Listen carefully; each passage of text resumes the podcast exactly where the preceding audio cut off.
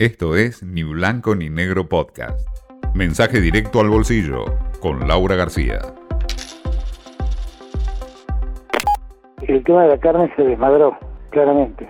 Cuando uno mira lo que pasó entre el 2000, en el 2015, qué escenario quedó en el 2015 y qué escenario recibimos en el 2019, uno se da cuenta que lo único que ocurrió es que se le dio total apertura al sector no aumentaron la cantidad de toneladas faenadas, no aumentaron también la cantidad de cabezas, cada vez es menor el peso de, del novillo que se, que se faena, lo único que aumentó fue el precio de la carne. En la semana del cepo de la carne, las cosas van a seguir complicadas en esta tensión que se generó Pensemos que los carniceros habían comprado mercadería por adelantado pensando en el paro que habían anunciado.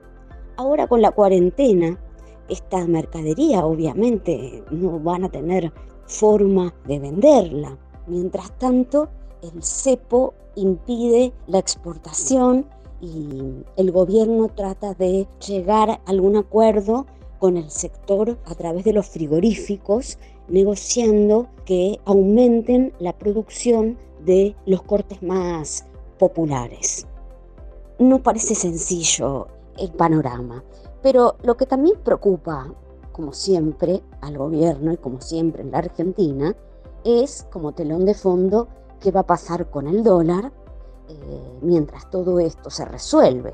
Porque el dólar que estuvo tanto tiempo planchado se viene empezando a mover y los llamados dólares financieros, que son estas em, divisas que se, obtienen en la bolsa y que incluso permiten girarlas al exterior, se están, se están moviendo y se están empezando a mover cada vez con más ganas. El gobierno está muy atento a la zona para el oficial de los 160. Está muy cerca y ese es el techo que se han puesto. Que no llegue a 160, que marcaría un umbral psicológico.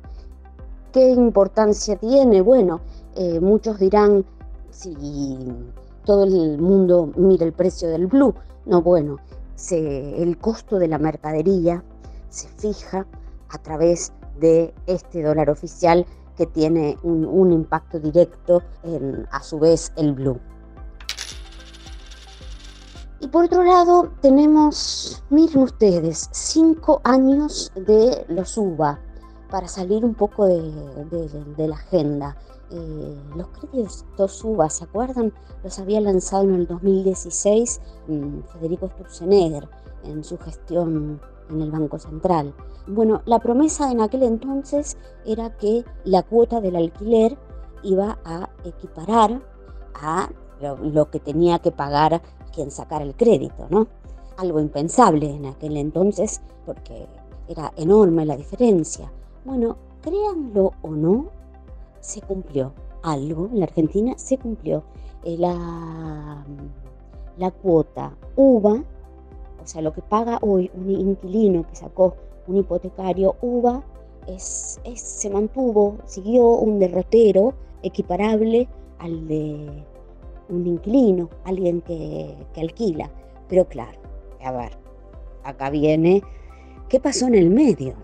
Porque esto presupone que durante este periodo de cinco años hubo estabilidad laboral. ¿Quién perdió el trabajo, quien vio disminuidos sus ingresos o cualquier otra contingencia, por supuesto salió perdiendo y por supuesto se vio eh, en una situación muy, muy complicada y no debe haber pensado bien en Néstor Senegger. Esto fue Ni Blanco ni Negro Podcast.